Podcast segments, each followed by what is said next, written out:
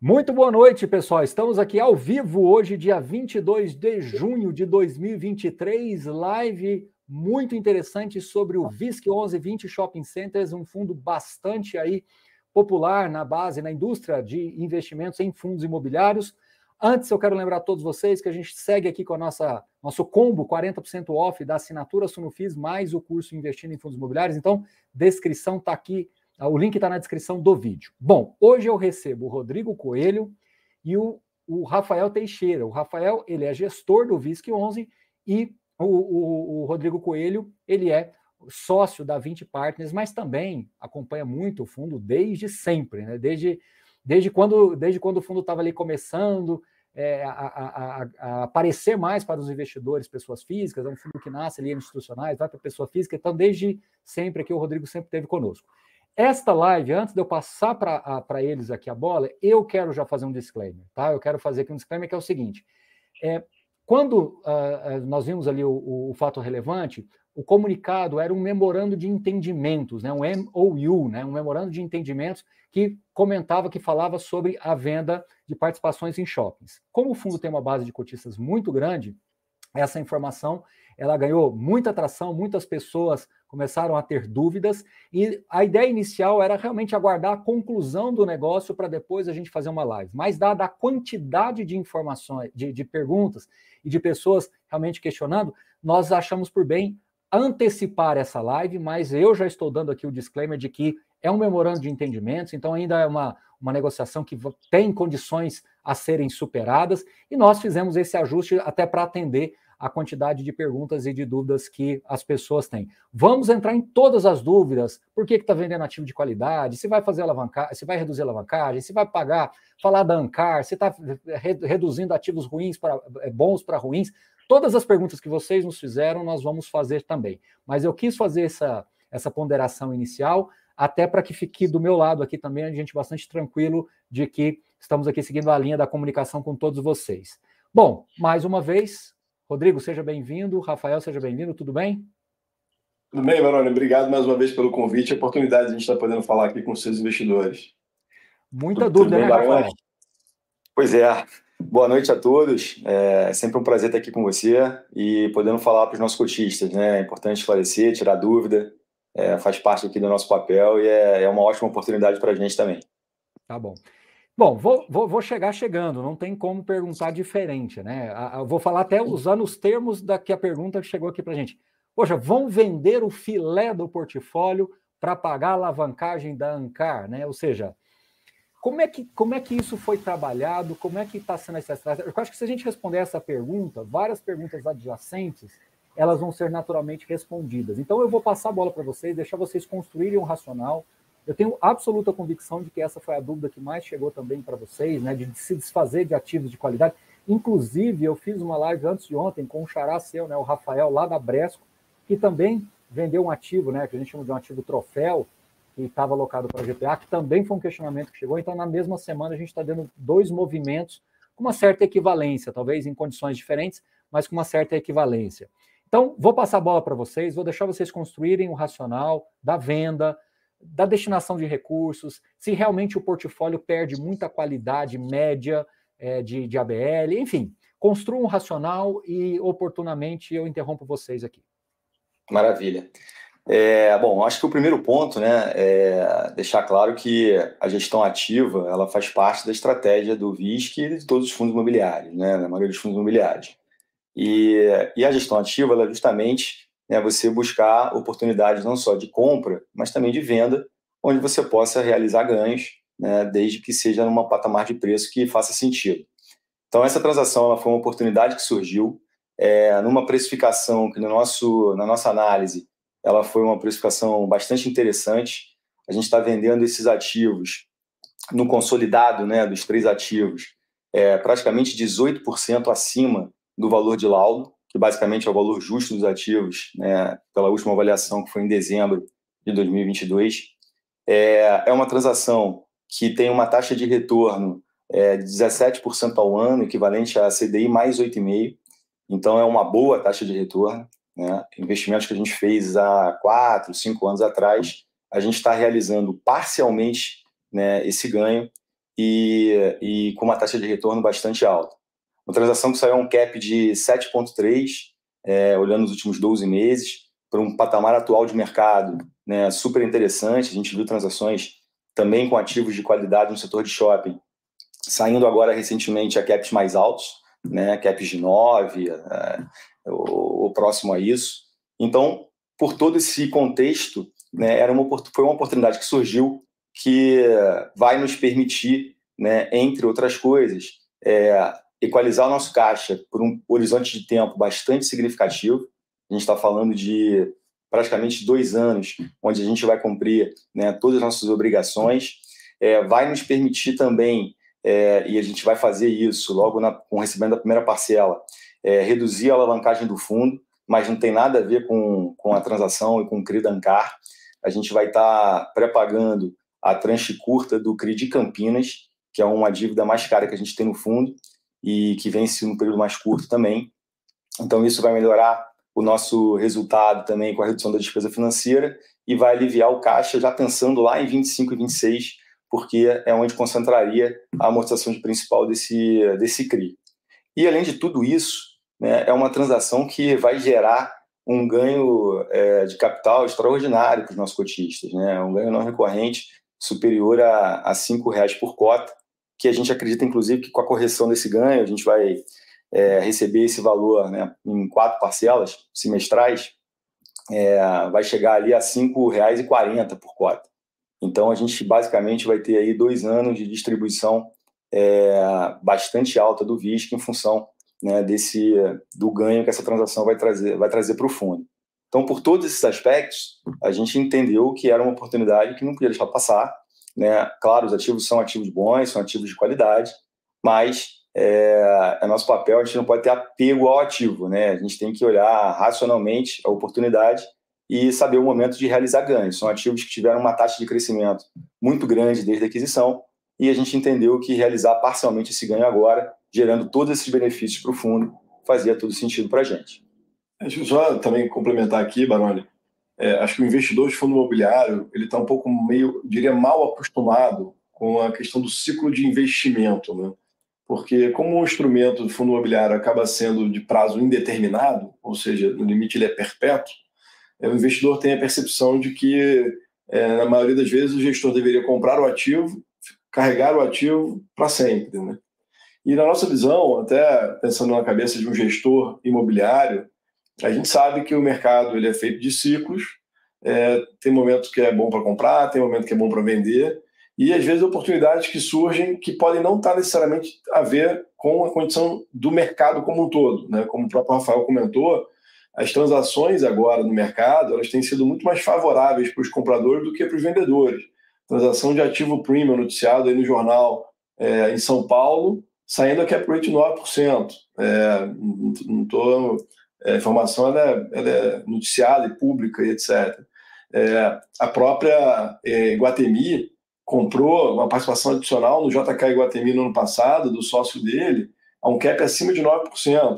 É, então, quando você olha para a precificação disso, é, se fosse alguém oferecendo a gente um cap rate de 9%, a gente certamente não venderia os ativos. Agora, conseguindo uma proposta, como o Rafael comentou, que é quase 18% acima do laudo, que isso quando a gente olha para o nosso ciclo do investimento, considerando a data de cada um dos investimentos nesses três ativos, que foram transações inicialmente independentes, né? foram compras feitas de, de proprietários diversos em momentos diferentes do tempo. Mas quando você coloca o combinado das três transações juntas, adquiridas, com a venda realizada, isso dá um retorno de equivalente a CDI mais 8,5% ao ano, que é um excelente retorno quando você fala de comprar um ativo é, que é, é é, maduro, ativo que é performado, né? não é um retorno que a gente está tendo aqui, que é praticamente um retorno de desenvolvimento. Você comprar, correr o risco do terreno, do desenvolvimento de um projeto, colocar de pé, locar do zero, etc. É, então, realmente é um retorno muito elevado e no nosso papel de gestão ativa, a gente conseguiu combinar essa transação com a, o fatura necessidade de capital do fundo para os próximos anos. E que é outro ponto que eu queria só chamar a atenção dos investidores, que muitas vezes a gente, a gente vê investidores fazendo confusão, como no nosso RI aqui, a gente receber com frequência perguntas a respeito disso. É, como é que funciona, né? a despesa financeira de um, de um, de um, de um financiamento, de uma alavancagem, ela é paga conforme o resultado do fundo. Né? Então, você tem as receitas do shopping, no caso do VISC, você tem as despesas do fundo, taxa de administração, etc., e você tem as despesas e receitas financeiras. Então, receita financeira é a aplicação do caixa, despesa financeira são as, as correções das parcelas a prazo que o fundo deve pagar. Então, os juros, ele sai e já está refletido no rendimento do fundo. Então, quando a gente está distribuindo aí 82 centavos por cota, isso já está embutido no rendimento, as despesas financeiras dessas dívidas. Mas o pagamento do principal dessas dívidas, ele tem que sair do seu caixa e não do seu resultado. E aí o caixa ele pode ser obtido de várias formas. Você pode fazer uma nova emissão, você pode eventualmente vender ativo, ou você pode eventualmente refinanciar ou refazer uma, uma nova alavancagem. Para o momento de mercado de hoje, é, a emissão de cota ela não seria tão vantajosa. tenho, tenho certeza que seus é, espectadores vão concordar, e já fomos alvos de crítica no passado em relação a isso, que você emitir com desconto para a cota patrimonial, os investidores vão enxergar isso como uma diluição para os investidores. É, então, não é uma hipótese para a gente, nesse momento, fazer uma captação nas condições que estavam é, de mercado. A gente até está se aproximando bastante da cota patrimonial do fundo, pode ser que em breve a gente fique com a cota de mercado acima da patrimonial, mas por hora não estamos. Então, a venda de um ativo gerando um excelente retorno para o fundo, que vai gerar para a gente caixa para ter é, é, honrar com todas as obrigações do fundo. E quais são as obrigações? É, pagamento de principal de obrigações anteriores, é o caixa que o Rafael comentou que a gente vai usar para reduzir a alavancagem, prepagando uma dívida que ela era relativamente curta, porque quando a gente fez a transação do Campinas, a gente fez uma alavancagem que tinha dois tranches. Uma tranche longa, que a gente pretende carregar ela, é, tudo mais constante, e uma tranche curta que inicialmente a gente já previa que iria ser pré-paga em um horizonte de tempo de curto, mas originalmente até pensando que pudesse ser mediante uma nova captação. As condições de mercado não foram favoráveis. Como a gente conseguiu uma venda que vai sobrar caixa para o fundo, a gente aproveita e antecipa e reduz a alavancagem do fundo. É, então você tem também as obrigações que a gente chama dos earnouts, que são preços de é, parcelas de pagamento de preço adicional em função da performance operacional dos ativos, que superou a expectativa inicial nossa quando eles estavam sendo comprados. Então, isso foi relacionado ao Ribeirão Shopping, ao portfólio da Ancar e também ao Praia da Costa. Todas as transações realizadas após o início da pandemia, onde a gente, a, a gente via um risco muito grande do que acontecia no mercado de shoppings, e a gente fez uma transação protegida. A gente pagou um preço reduzido no início, e condicionou uma parcela de preço ao atingimento de performance operacional dos ativos. Felizmente, é, os ativos performaram muito bem e agora, em função desses acordos, você tem que pagar o preço adicional é, combinado. Só que pagar o preço adicional é, não significa que eu estou diminuindo o retorno dos investidores. Na verdade, o que a gente faz numa proposta como essa é compartilhar o upside com o vendedor. Dado que eu me protegi de um cenário onde os shoppings poderiam performar mal, pagando menos preço, quando as coisas acontecem a favor dos shoppings, a gente compartilha um pedaço desse upside com o investidor. Então, quanto melhor os shoppings performarem, mais earnout a gente vai pagar, mas mais retorno a gente está tendo em função desses pagamentos também. Isso é importante deixar bem claro. E a gente também tem, por fim, Baroni, obrigações que são do, do CAPEX. Né? CAPEX são obrigações de reinvestimento que você tem no seu próprio ativo, visando a manutenção daquele ativo em bom estado e até mesmo, eventualmente, podendo fazer expansões, melhorias nos empreendimentos, Retrofit. ou até retrofits, como a gente tem previsão para frente de fazer em algum shopping, é, e investimentos comerciais para você atrair lojistas e ter condições. Todos esses que eu falei aqui é, vêm do caixa do fundo. E a gente sempre trabalha com uma previsão de caixa aí para os próximos um, dois anos, para a gente não ficar com a corda no pescoço durante esse período. Então, essa transação justamente equaliza por esse período que é relativamente longo. É, a gente até acha que antes desse período vai ter uma janela boa de captação de mercado, que a gente vai poder captar para continuar investindo no, no, em portfólio, em, em novos ativos. Mas caso a gente não tenha essa janela, a gente está seguro e a gente tem dois anos aí sem precisar fazer qualquer movimentação adicional em relação ao fundo. Muito bem. É, bom, acho que o panorama geral foi bem interessante. Agora vamos entrar nos é. pormenores, né? O primeiro pormenor. é, falaram aqui no chat também já tinha chegado para a gente aqui pelas redes sociais sobre essa questão, né? Procede a informação que vinha alguns grupos de investidores de que o fundo teria a opção de recomprar, ou até mesmo quem colocou aqui de um jeito, como se fosse uma obrigação de recomprar as participações vendidas. Existe alguma coisa nessa, nessa natureza ou é venda definitiva? Não, não existe nada nesse sentido. É uma venda definitiva. É, não existe nenhuma é, opção de recompra, muito menos uma obrigação de recompra. O que tem é como é uma venda parcial, né, a gente permanece como sócio dos três ativos e isso nos dá futuramente, numa eventual é, oportunidade de venda de algum sócio, a gente tem o direito de preferência e, naturalmente, a gente vai avaliar no momento oportuno né, e ver se faz sentido é, voltar a aumentar a participação nesses ativos. Mas então vocês, apenas isso. Vocês continuam com opção é, é, de preferência, como todo e qualquer negócio que se tem em shopping. Então, ou seja, não é, não é que aqui você tem uma opção de recompra que você vai exercer ou ser exercido e ser obrigado a colocar 3, 400 milhões de reais em algum momento daqui a cinco anos. Isso não existe. Né? Não existe. Não existe a transação, como você mencionou no início, né? A gente assinou um memorando de entendimento, então a transação não foi concluída, mas assumindo que ela seja concluída, é uma venda definitiva. O que tem, como o Rafael já comentou, é duas coisas. É, a gente não vendeu 100% da nossa participação em cada um dos ativos, então a gente vai continuar como sócio de todos esses ativos que a gente vendeu.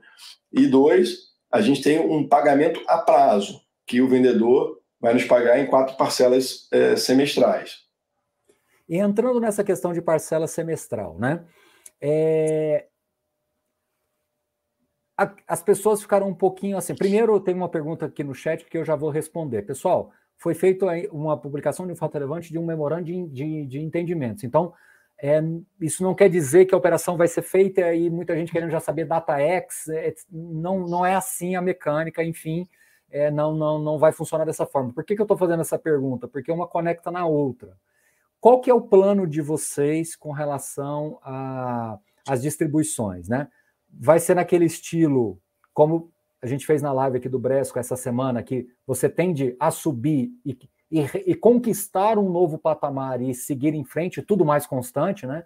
Partindo do pressuposto que as, as, as operações vão desempenhar dentro do orçado, então tudo mais constante. A ideia é subir os rendimentos, ou fazer aquele estilo, né, como o CSHG faz bastante. Você tem uma renda base e no fechamento de semestre você faz um ajuste ali com um rendimento mais elevado. Qual que é a ideia de vocês com relação a isso? E já emendando numa outra pergunta. Não, pode, responda essa e depois eu vou para outra, porque ela tem conexão. Tá. Vai lá. Eu, eu, diria que não é exatamente nenhum caso nem o outro. Né? Por quê? Porque é, do quase 300 milhões de reais da venda, cerca de quase 100 milhões é ganho é resultado que vai ser distribuído. Isso, quando você soma os quatro parcelas que vão ser recebidas, dá mais ou menos R$ 5,41 por cota, foi o que a gente divulgou aí no, no fato relevante. Isso, só para deixar claro, tem uma premissa de projeção também de inflação nessa conta, porque as parcelas são corrigidas por IPCA, então a gente usou as nossas premissas aqui para chegar nesse 5,40. O valor eh, de hoje dá mais ou menos 4,80 aproximadamente. É, mas esses 5,40 eles vão ser gerados em quatro semestres. Um, se a transação for concluída, a expectativa é que seja para ir para o início do segundo semestre desse ano, depois o outro no início do segundo semestre de 2024, depois início do, desculpa, do segundo semestre de 2024, depois o último primeiro semestre de 2025. Então são quatro parcelas. A nossa ideia é tentar, de alguma forma, tornar isso mais uniforme ao longo do semestre. A razão pela qual, inclusive, a gente coloca o recebimento da parcela no início do semestre, porque, pela regra de fundo imobiliário, você precisa distribuir 95% do seu resultado dentro daquele semestre. Então, essa parcela de resultado ela vai compor a base de resultado daquele semestre e a gente vai distribuir ao longo do semestre. A nossa intenção é que, tão logo a gente tenha a conclusão da transação, é já divulgar um fato relevante, já colocando um guidance para todos os próximos semestres de forma que fique muito claro para os investidores exatamente qual é a parcela que a gente acredita que é o recorrente e qual é a parcela que é o extraordinário que vai sendo distribuído. Mas como 5,40, se você distribui isso uniformemente pelos períodos, as parcelas não são 100% uniformes. Tá? A gente fez ali o, cronograma, você vê que tem uma parcela um pouquinho maior ali para janeiro do ano que vem, um pouquinho também no início agora na primeira parcela. Mas se você distribuísse igualmente, só para um exercício, a gente está falando mais ou menos de 23 centavos por cota. É, mensalizado. Mês. mês. Então, o que acontece? Se você já está distribuindo 82 com mais 23, se tudo é mais constante, você vai passar de um real por cota.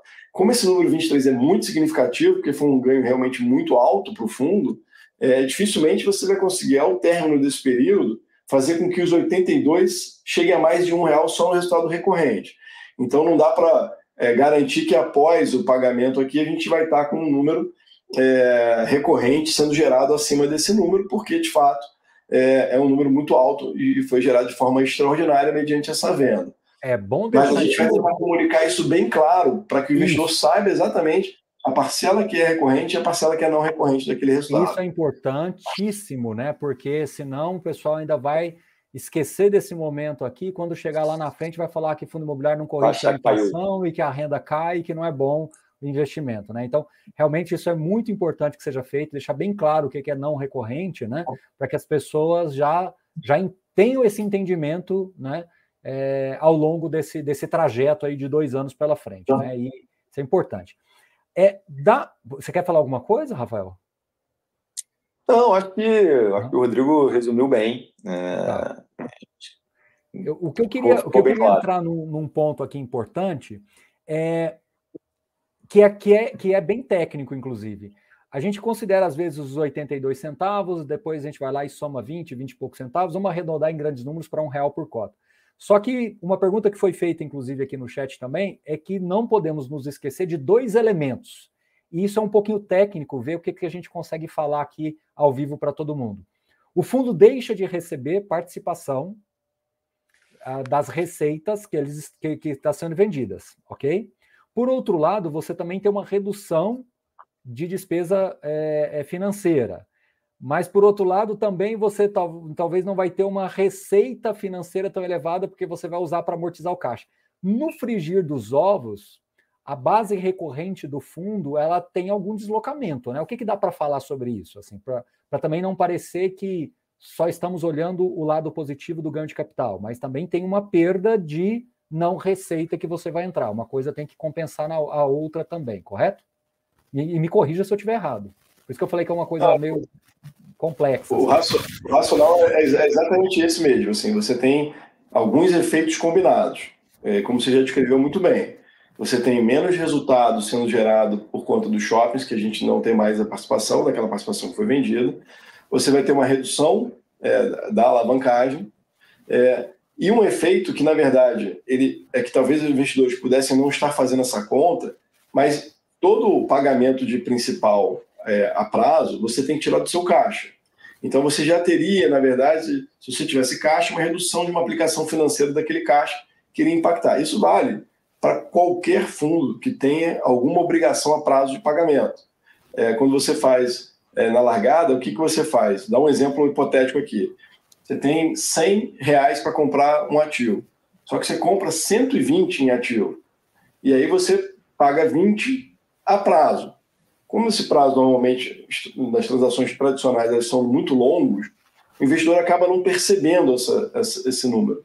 É, na verdade, você desde a largada você tem um resultado sobre 120 de ativo, quando você só tinha só 100 de caixa, então você conseguiu gerar mais resultado ao longo do tempo, mas os 20 você vai pagando ao longo do tempo. Então, quando você vai desembolsando esses, um, é, esses 20 ao longo do tempo, você iria, teoricamente, reduzindo o resultado por cota se você fosse emitindo cota para pagar aquilo. É, mas quando você faz isso, você faz isso pensando que o retorno do seu ativo ele é maior do que o, re, o custo da sua dívida que você está fazendo. Então, no tempo, você vai estar tá gerando valor. Como a gente fala, você está ganhando. É, a taxa interna de retorno vai ser positiva, vai ser alta, mais alta do que seria se você tivesse comprado 100% à vista. Então, só fiz essa, essa explicação que é um pouco mais teórica para o investidor entender, que é uma situação que qualquer fundo que já tenha pagamentos a prazo, se você não fizesse absolutamente nada, ficasse parado, não fizesse nenhuma aquisição, não fizesse mais nenhuma transação nem nada, o rendimento por cota, você precisaria eventualmente captar dinheiro para pagar essas obrigações. Então você iria diluindo aos pouquinhos e diminuindo o resultado por cota do fundo. É, ou, aliás, a alavancagem. alavancagem que também geraria um efeito é, perverso nesse caso, porque você teria que é, cumprir suas obrigações pegando dinheiro, né, alavancando o fundo e aumentando sua despesa financeira, e isso viraria aí uma bola de neve. Então, mas, mas é isso pra, eu queria só voltar, só para não fugir da sua pergunta, para depois no chat o pessoal falar, ah, mas o Baroni perguntou e o Rodrigo não respondeu tudo, fugiu da resposta. Então, para evitar qualquer coisa, é, colocado todos os efeitos aqui combinados, né, de você estar tá, é, perdendo um pedaço do seu NOI que você, na verdade, está recebendo em dinheiro, né? E aí, o dinheiro no final, esse dinheiro vai para o bolso do investidor, tá certo? Quando a gente distribui esses 5,40, é que o investidor também não faz essa conta, mas ele recebeu aquele dinheiro. Se ele reinvestir comprando cotas do VISC, ele também vai ter um resultado que vai compensar esse efeito da redução desse pagamento dos 100. Então, acho que isso é uma coisa que, é, se você olhar isoladamente o fundo, o resultado recorrente dele no net disso tudo vai ser menor do que seria o resultado se não, não tivesse vendendo ativo. Porém, se você somar aquele resultado e imaginar que o investidor estivesse reinvestindo no fundo, esse efeito ele acaba se neutralizando. Então, assim, só para é, deixar a explicação total aí para o investidor poder entender e já fazendo a recomendação é, de que se eles estiverem satisfeitos com o fundo, que reinvistam no fundo esse capital que eles vão receber a mais de rendimento, que esse fruto do resultado ele vai ter lá na frente. Indiretamente é, é, é, é, o equivalente ao que as ações faz muito de recompra, né? Indiretamente é uma coisa tem um, um, racional semelhante, né? Um racional semelhante, só que feito via tesouraria da empresa, né? Mas assim é, é só para as pessoas terem uma, uma, uma, uma, ideia, né? Um racional aqui por detrás. Bom, e pessoal, até, não... já que você falou desse ponto, né? A nova legislação de fundo imobiliário da CVM vai permitir fazer recompra de cotas de, de, de ações. Né? CVM 184, né? Parece. É, a recompra de cotas, que é o equivalente à compra de, recompra de ações das companhias listadas, né? E isso, é isso. certamente um instrumento, quando for implementado, a gente está aqui aberto para depois vir falar sobre isso, que vai ser utilizado. Se a gente tivesse a opção de recompra de cotas na pandemia, a gente é, teria sido o melhor investimento da história do VISC, teria sido recomprar as cotas do VISC, aquele momento que a cota caiu para 30%, 40% abaixo do seu patrimonial. É, isso vai ser um instrumento depois que vai ser bem interessante, que eu acho que vai gerar valor para os investidores também. É mais uma forma eficiente de alocação de capital para os gestores. Maravilha, muito bem. Bom, é, pessoal, é um assunto um pouco técnico, mas é, é o que é, não tem como a gente fugir. Os fundos imobiliários, eu falo muito, os fundos imobiliários vão ficando mais maduros, mais complexos e faz com que os investidores também tenham que acompanhar esse nível de complexidade. Por falar nisso, é, o Rafael tem tido muita polêmica com relação à alavancagem, assim, nessas últimas semanas a gente tem, não estou falando só do VISC, eu estou falando no geral. E aí eu já aproveito isso e já trago o gancho para a pergunta. Em termos de valor patrimonial, né? O pessoal fala, poxa, fundo alavancado, o valor patrimonial vai diminuindo porque o passivo aumenta, mas o ativo não corrige junto do passivo, né? Tem um certo descasamento, então você tem que esperar uma reavaliação patrimonial ou esperar um evento de liquidez, como vocês estão fazendo aí agora da venda do imóvel. No fim das contas, você pode dar uma opinião sobre tudo isso, eu tenho a minha e depois a gente pode falar também. Mas qual vai ser o. A gente falou do net aqui, da, né, o resultado final do, da distribuição, já deu para entender. E o resultado final do valor patrimonial? Você entende que o, o cotista pode ter uma perda patrimonial no, no, resultado líquido de tudo isso, né? Nessa, nesse combinado de vários, vários acontecimentos? Bom, vamos lá. É, com relação à alavancagem, né? Eu acho que primeiro a alavancagem é uma ferramenta que é utilizada, né, em diversos mercados e que é, te permite, te ajuda a, a fazer boas transações. Né? É, se a alavancagem for bem feita, ela vai ser benéfica é, para o fundo, né? naturalmente, se o custo dela for abaixo do, do, do resultado que aquele ativo está te gerando. É, esse, esse ponto do, do efeito na patrimonial, eu acho que os investidores muitas vezes confundem um pouco. Isso acontece quando você tem, é, é, no exemplo, né, você tem alguma alavancagem com carência de, de juros, e quando isso acontece, é, juros não pago no momento, né, ele acaba indo acruando no saldo devedor e ele aumenta seu saldo devedor. E aí, temporariamente, seu saldo devedor vai aumentando e com isso seu PL vai caindo gradualmente. Isso é corrigido sempre anualmente quando você tem a reavaliação, reavaliação dos ativos, né, e em geral é esperado que o portfólio é, cresça, né, o ativo cresça de valor, e aí isso se compensa e o, e o LTV, né, o long to value, fique é, é, equilibrado. Mas existe sim, nesse caso específico, um descasamento temporal que impacta no PL do fundo. É, é eu acho que, acho que vale só comentar que esta transação específica, né, ela não tem, não tem o, o, impacto de, de redução do, do valor patrimonial pelo fato de estar fazendo a transação em si. É, o que é, acho que é importante até é, deixar bem claro para os investidores que os pagamentos de earnouts, esses sim têm impacto na conta patrimonial. Porque o que, que é o earnout, para relembrar aqui o conceito? É um pagamento que vai acontecer mais à frente, que é condicionado ao atingimento de resultados dos ativos. Como esses resultados eles são incertos, você não sabe qual é o valor do, do earnout quando você faz a transação. Na largada, em tese, você deveria esperar que o valor é zero, ou até você pode ter alguma premissa que aquele resultado vai atingir que pode ter algum valor. Mas você só vai tendo certeza sobre esse valor à medida que o tempo passe. Né? Então, imagina, a gente estava lá em 2020, fez uma transação, colocou um earnout é, para pagamento a prazo. Você não sabe se os shoppings vão recuperar o período pré-pandemia ou não vão, vão atingir um resultado.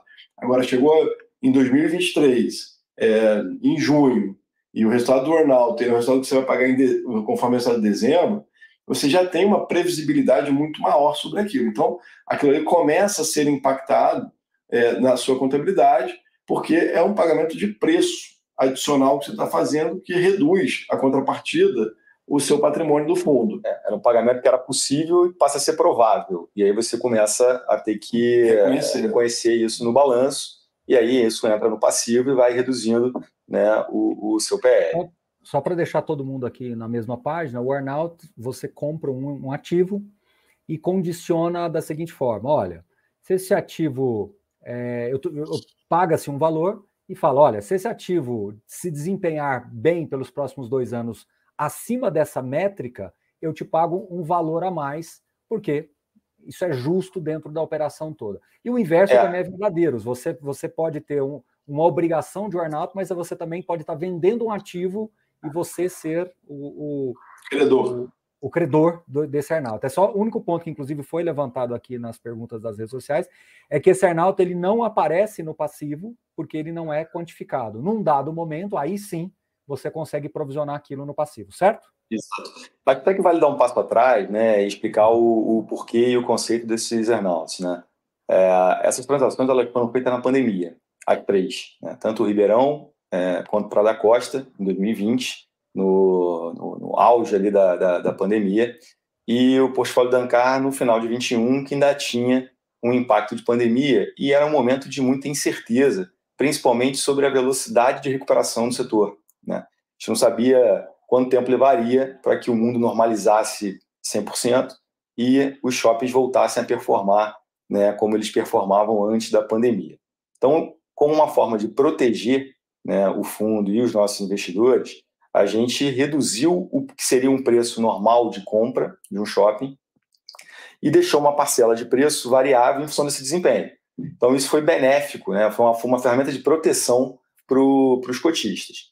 Para nossa é, é, surpresa, digo surpresa porque eu acho que ninguém acreditava na velocidade tão rápida de recuperação do setor, né, demonstra é, sempre a resiliência do, do, dos shoppings, é, a gente teve um resultado surpreendentemente bom em todos esses ativos, né? E acabou gerando um problema bom, que é, puta, vamos ter que pagar o earnout, né? Porque os ativos superaram, todos eles vão superar o hurdle, e aí as métricas variam, né? o cálculo varia de ativo para ativo, mas todos desempenharam melhor do que esse hurdle de proteção que a gente colocou na transação.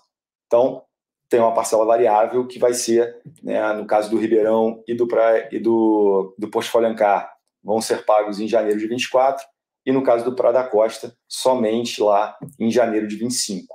Tá?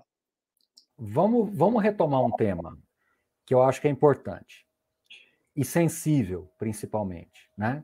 Foram, foram realizadas, poderão ser, né? Estamos uh, falando aqui de, de possibilidades redução tanto no Vila Romana Shopping, né, que é de Floripa, quanto no Iguatemi, que é Fortaleza, quanto também no Ribeirão Shopping, ou seja, em Ribeirão. Há um desinvestimento parcial, mas se continua ainda dentro do, dos ativos. pergunta muito objetiva e direta. Ok, nós já falamos de preço. Ficou claro que vocês conseguiram uma equação de preço muito boa. Já, faram, já falamos de lucro. Ficou claro que, poxa, 100 milhões de reais de lucro numa TIR extraordinária, CDI mais 8,5%, 17% ao ano, um belíssimo resultado pelos próximos dois anos aí, é, em grandes números, praticamente um real por cota, uma coisa impensável para um, patamar, para um fundo de shoppings tão diversificado, ou seja, uma coisa é, bastante significativa. Já se falou da redução da alavancagem, que deixa o fundo com uma estrutura de capital mais saudável pelos próximos dois anos. Você falou também do earnout, etc., que é uma forma que você tem de, de, de, de estar mais alinhado à estratégia do fundo desde a largada da compra até o momento agora. Então, tudo isso ficou muito claro. Mas o ponto mais sensível que eu acho que vale a gente falar é a questão da qualidade. As pessoas que reclamaram, reclamaram da qualidade. Aí eu pergunto, né? Assim, vou, vou ser objetivo direto, porque senão a gente, a gente não vai entrar nesse tópico que eu acho que é importante, tá? A qualidade do fundo piora com isso. É, o que, que o cotista deve, deve, deve, deve ter nessa leitura de venda de dois ativos de três ativos de boa qualidade, com que, que vinham desempenhando também muito bem. O, o, a, o, Rodrigo Coelho trocou num ponto importante, essa questão de, de, ciclo de maturidade que os ativos têm dentro de uma carteira, desse contexto de, de gestão ativa. Então vamos falar de qualidade. E eu vou ser uma pergunta objetiva e direta. A qualidade piorou no relativo, ou seja, a qualidade do fundo fica realmente pior? E se não, se sim, fica mais. Isso não quer dizer que é ruim? Se não, por que, que vocês entendem que não fica? Enfim, é, é o ponto mais sensível, sabe, Coelho? Se eu não fizer a pergunta direta, a gente não vai entrar e colocar o dedo na ferida como a gente precisa aqui para chegar nesse, no osso da explicação, né? É, eu, matematicamente, eu só para resumir, matematicamente eu acho que já está claro que foi um belíssimo negócio. Agora, qualitativamente, né? É, eu acho ótimo, Barulho, você está fazendo essa pergunta, porque acho que a primeira questão que você tem que refletir, né, os investidores estão, que estão perguntando para isso, falam assim, o que, que ele define como qualidade? É, qualidade, você pode imaginar, é, por exemplo, na ótica de produtividade de um shopping. Então, você tem lá métricas de NOI por metro quadrado, ou de vendas por metro quadrado. Isso é uma métrica de qualidade, sem dúvida, do ativo, que mede o quanto que você consegue extrair daquele mesmo quantidade de metros quadrados. Só que aquilo, em tese, já está no preço daquele ativo, quando você está pagando por ele. Então, uma coisa de qualidade que a gente entende é o seguinte: como é que esses ativos devem performar daqui para frente? Então, quando você olha esse portfólio, acho que é um bom exemplo que a gente fez aqui, um, um exercício interno em casa, é, esse portfólio, a gente botou isso um fato relevante, ele performou, teve um crescimento de 10,1%, é, considerando o período de investimento de cada um deles anualizado, né, em percentual ao ano. Tá? É, quando a gente olha, por exemplo, a transação da Ancar, que foi muito uma, um questionamento que a gente leu aí, recebeu no RI aqui com uma comparação, ah, porque foi uma transação relevante, feita de forma recente e que vai gerar uma parcela é, relevante de earnout para ser pago, né, em torno de 90 milhões de reais, que é a nossa estimativa desse, desse pagamento adicional de preço. Pessoal ficou questionando, não, mas você está vendendo é, Ribeirão, é, o, o Vila Romana, né, que é o antigo Iguatemi Florianópolis, e está vendendo Iguatemi Bosque, que é o tipo Iguatemi é, Fortaleza, é, para pagar o portfólio da Ancar. É, uma parcela disso é verdade, porque no final você está falando que a gente vendeu 300 milhões e tem 90 milhões que vai ser alocado para isso aqui. Então dá para assumir que um terço dessa afirmação é verdadeira. É, então vamos comparar esses, esses ativos. Quando você compara a performance operacional do portfólio da Ancar desde que a gente comprou, o crescimento analisado desses ativos foi de 15,6% ao ano. Então, se você pensasse, olha, eu botei 100 reais em cada um dos ativos, no mesmo nível de cap rate, este portfólio da Ancar teria gerado mais rendimento por cota do que o rendimento por cota desses outros ativos. Então, o que, que eu quero é, trazer de volta essa provocação que os investidores deveriam estar sempre refletindo é o que, que ele considera como qualidade. É, se ele quer uma renda que vai ter um crescimento menor e talvez podendo estar um pouco mais protegido, porque são ativos talvez muito robustos, que têm uma, uma dominância nas suas regiões, etc., é, é, talvez você possa é, entender como sim, você está talvez reduzindo a qualidade do portfólio do fundo. Mas se você entender como qualidade a geração expectativa de resultado crescente do fundo, de portfólio, a gente entende que a qualidade do portfólio que a gente fez a aquisição vai gerar mais resultado para a gente. É, então é um pouco de percepção. E qual é a visão nossa de como gestor de portfólio? É, a gente não vendeu totalmente esses ativos, né? A gente vendeu parcialmente esses ativos. Então a gente está fazendo uma realização de um ganho potencial, porque eles já tiveram uma boa performance. Ativos como esses três, no período que foram, né, pegaram pandemia pela frente e terem crescido 10%, é um crescimento bastante bom, bastante é, interessante, expressivo. Poucos segmentos imobiliários vão ter tido um crescimento de mais de 10% ao ano é, de resultados ativos.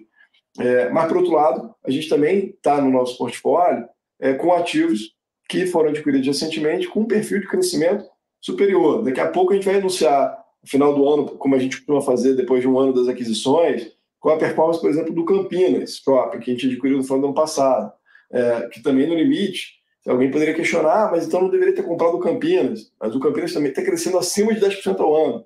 É, também é um ativo que está agregando valor para o portfólio. Então, essa gestão do portfólio é o nosso trabalho aqui do dia a dia, o trabalho que o Rafael é, tem feito agora, desde que ele assumiu a gestão do fundo, que continua ainda naturalmente com a, com a minha supervisão, a gente está buscando quais são as melhores oportunidades, visando o que a gente acredita que é o melhor retorno de longo prazo para os investidores. Então, acho que é. é tá demorei um pouquinho para responder a sua pergunta, porque acho que qualidade não é uma métrica objetiva, ela é uma métrica subjetiva. É, você está é, tocando em pontos muito importantes. Só, só, um segundinho, Rafael, já te passo a bola aí. Mas é porque, assim, eu que estou do lado de cá, é, eu, eu, eu, acompanho a, a, complexidade que é a comunicação entre é, gestão e investidores. Porque no passado, quando nós estávamos lá na época dos fundos de gestão passiva, monoativos, você sequer tinha uma interlocução, porque era o que é e pronto. E aí, quando você tinha uma interlocução, é porque era alguma coisa muito vultuosa para acontecer. Era um locatário saindo que precisava, e normalmente as discussões eram em nível de assembleia, e as decisões eram, é, é, enfim, era muito mais simples durante a vida útil do fundo e muito complexa no final, porque você tinha quase que uma readequação da estrutura do fundo quando um contrato ia vencer, quando tinha uma revisional, enfim, você tinha assuntos extremamente complexos de serem resolvidos. Quando começou essa história de gestão ativa, por um dado momento, gestão ativa era só emitir cotas. O fundo só fazia emissão, emissão, emissão, emissão. Então, gestão ativa era só fazer emissões. E aí tinha-se a crítica de se fazer emissões. Agora nós estamos num outro estágio, que é a, a gestão ativa, que, na verdade, o, o Coelho tocou num ponto importante. Gestão de portfólio. Isso vai ser cada vez mais comum. Vai ser cada vez mais comum você ter vários prédios corporativos em que o locatário vai querer locar no prédio A mas de repente você não vai ter no A, mas vai ter o B e o C para oferecer. O, o, o, shopping, ele vai locar numa, num shopping A e também no B e no C, como uma, uma forma de você adequar o portfólio seu e, e a necessidade do locatário. Então, o contexto de portfólio vai ficando maior, as necessidades de compra e venda de imóveis, de estrutura de capital, vai ficando cada vez mais complexas, ao ponto de que todos os movimentos do gestor ele começa a ser colocado numa perspectiva maior, que é uma quarta fase lá na frente, que é quando os fundos ficam muito grandes, muito robustos, que a, a, gestão do resultado já não é mais do portfólio, que vai ser a métrica mais importante. Então você tinha um monoativo, que era a gestão do ativo. Depois você passou a ter gestão ativa, que você metrificava se aquela emissão era boa ou ruim.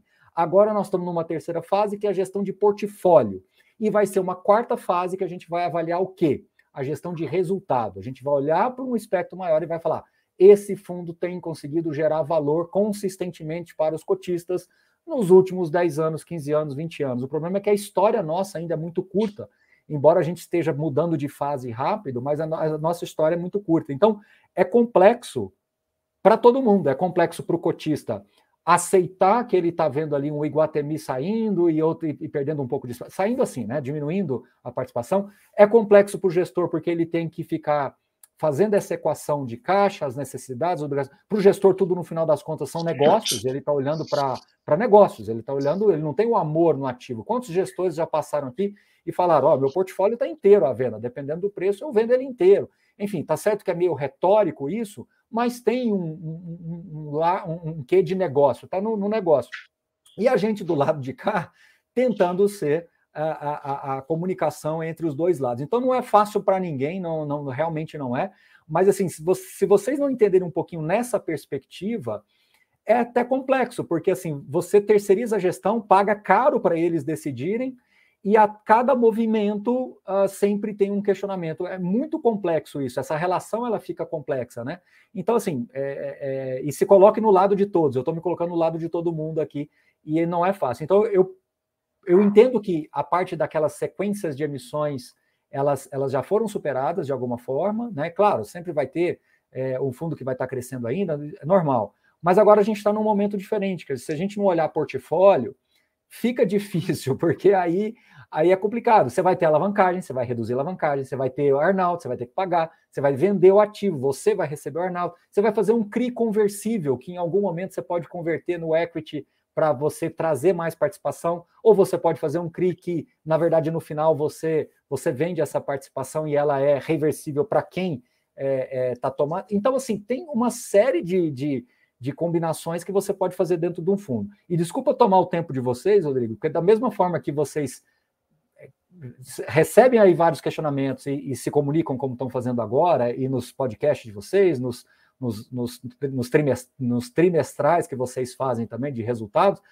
Do nosso lado também é que às vezes a gente precisa de uma oportunidade como essa que eu estou tendo agora, de exteriorizar um pouco dessa leitura de mercado que muitas das vezes o investidor, ele não é que ele faz errado, não é, não é, não é isso, tá? Não, não, não, não, não, não coloquem palavras na minha boca, mas talvez façam é, com perspectivas diferentes, tanto para trás quanto para frente.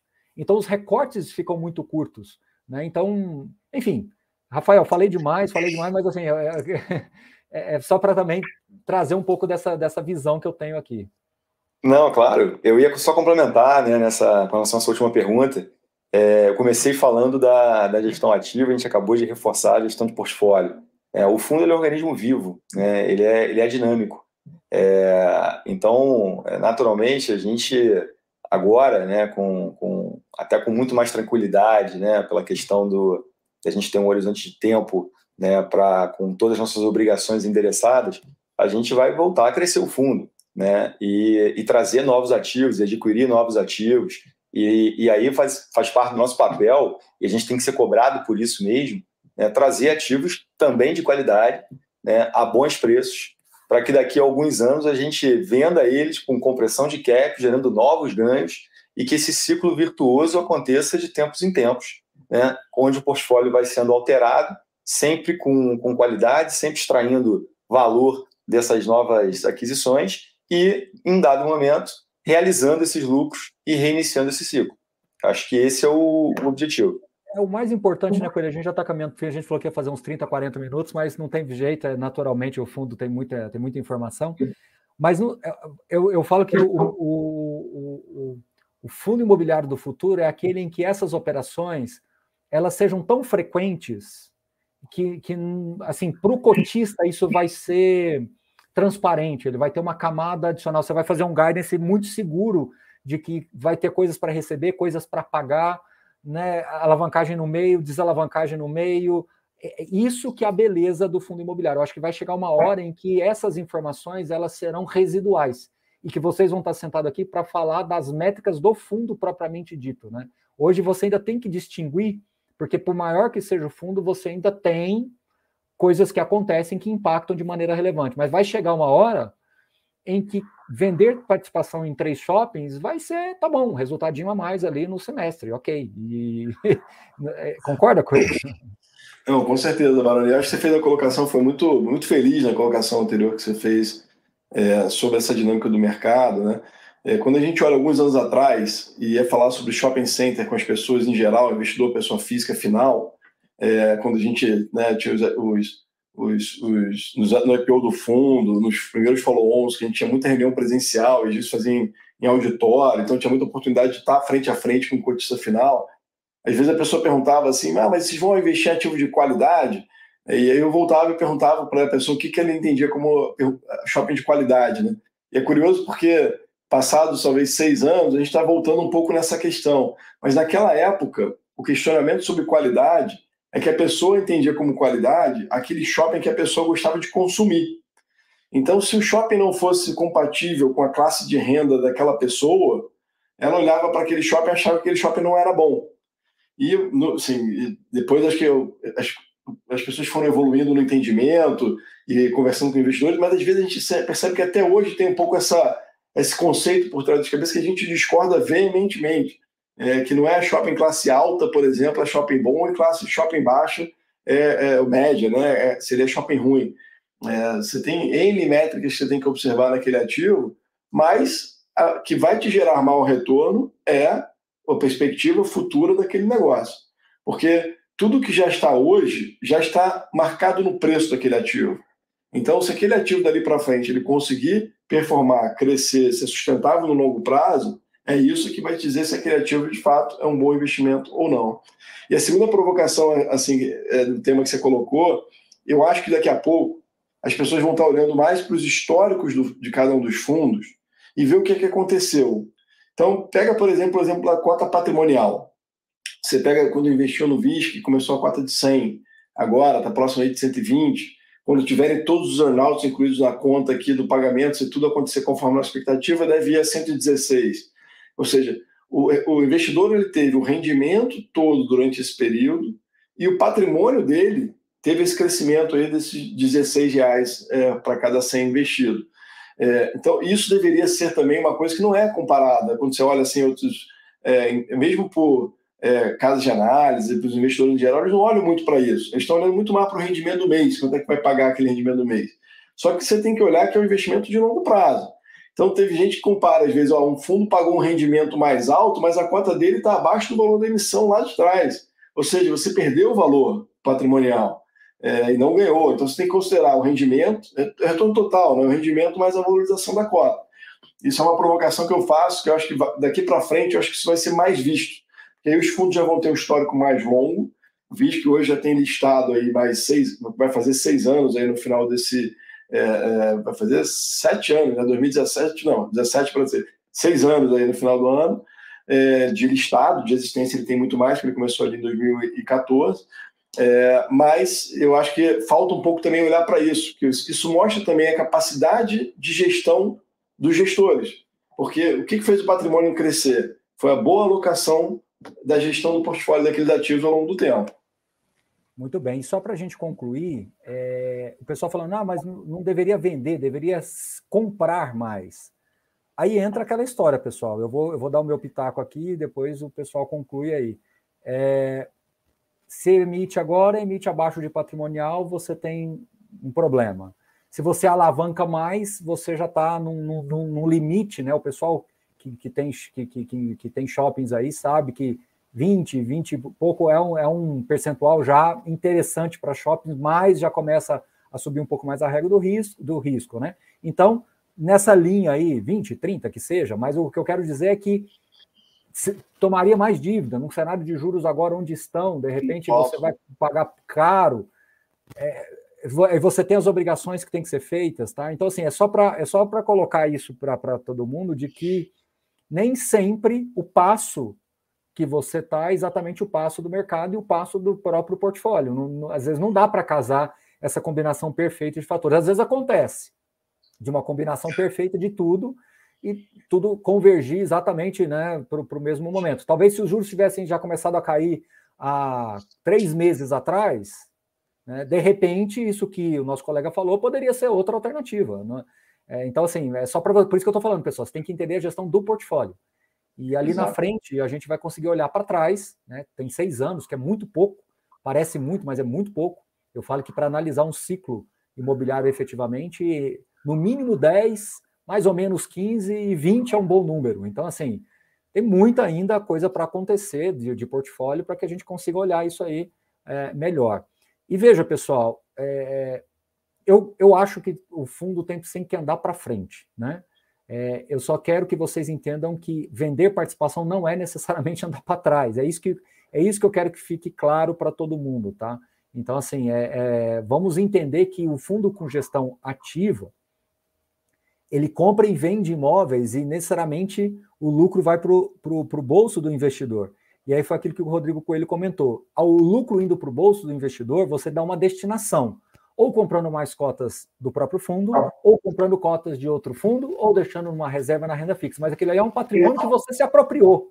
É isso que é importante do investidor entender. Porque às vezes me dá a sensação, e aqui eu concluo, né, para a gente não passar muito de uma hora aqui, nessa linha de raciocínio. Às vezes o investimento em fundo imobiliário, ele, ele parece que a renda é gasosa, como se a renda não tivesse efeito nenhum. Não, cinco reais por cota em dois anos é, é um dinheiro que vai para o bolso do cotista, que ele vai se apropriar e ele vai dar uma destinação. Você não pode simplesmente ignorar aquilo como se ah, eu recebi pronto, aquilo ali pronto, aquilo ali já foi. Não, aquilo ali faz parte do seu investimento de juro composto, de reinvestimento, de formação de patrimônio. Você pode é, ter um fundo imobiliário que vende um ativo, por hipótese, por hipótese, não é o caso aqui, mas por hipótese, que ele amortiza metade do patrimônio, que ele devolve literalmente o dinheiro para você. Com juro, com juro que eu digo assim, né, com ganho de capital e devolve, resolve reduzir o capital do fundo aquilo ali também não é necessariamente ruim, porque você vai dar uma destinação, ou comprando mais cotas daquele fundo, ou investindo em outro lugar. Então, às vezes, muito, eu vejo o investidor de fundo imobiliário, quando tem alguns efeitos não recorrentes, ele meio que ignorando aqueles efeitos não recorrentes, como se aquilo não fizesse parte de uma estratégia maior de formação de patrimônio do investidor. Né? Concorda? Discorda? Fica à vontade. Foi perfeito, não tem nada a acrescentar. Maravilha. Então é isso. Então, assim, pessoal, é, não é fácil, não é um assunto fácil.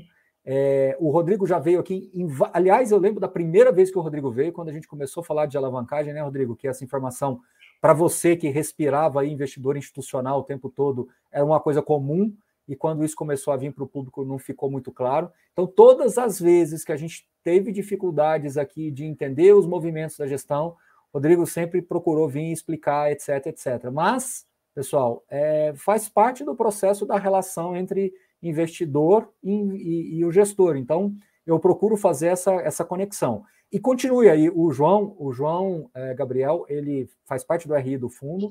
Continue mandando as dúvidas. Eu, eu olhei aqui, tá, Rodrigo e Rafael?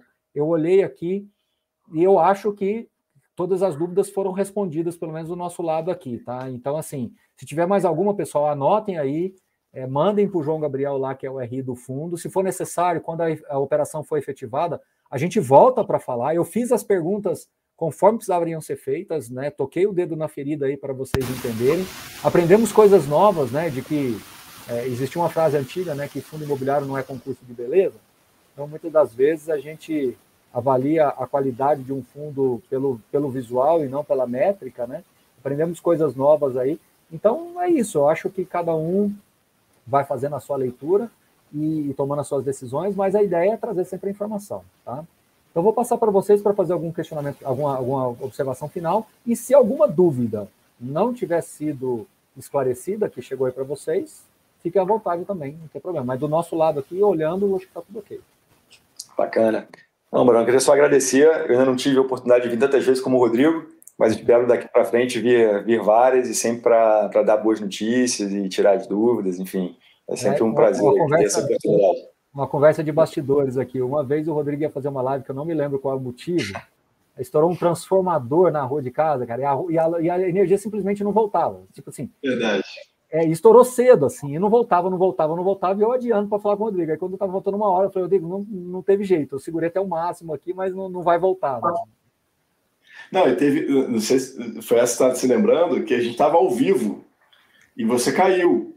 Teve uma e, também dessa, essa foi outra. E eu, fiquei, e eu fiquei fazendo a live sozinho. Exato. E aí eu fui assumindo quais eram as dúvidas, quais eram as perguntas que estavam chegando e fui respondendo. Só, só para recordar.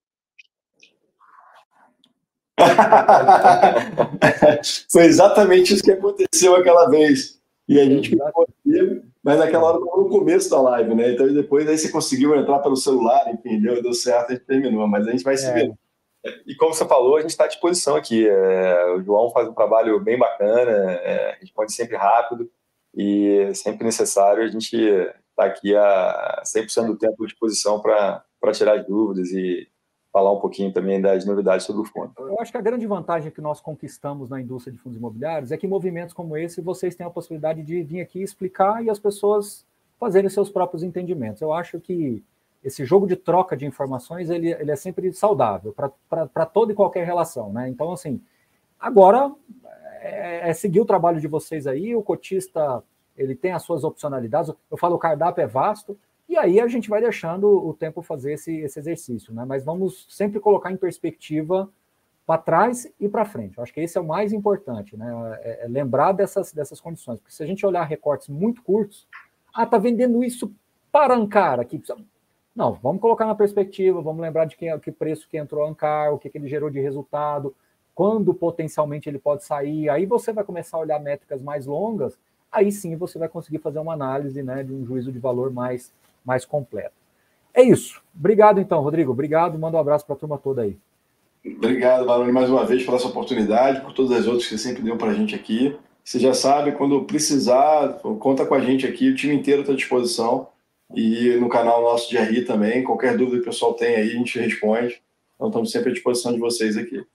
É isso aí. E pessoal, chegando mais dúvidas, podem continuar mandando aqui para a gente e continuam mandando para o João lá também, que ele vai, vai, vai consolidando tudo isso.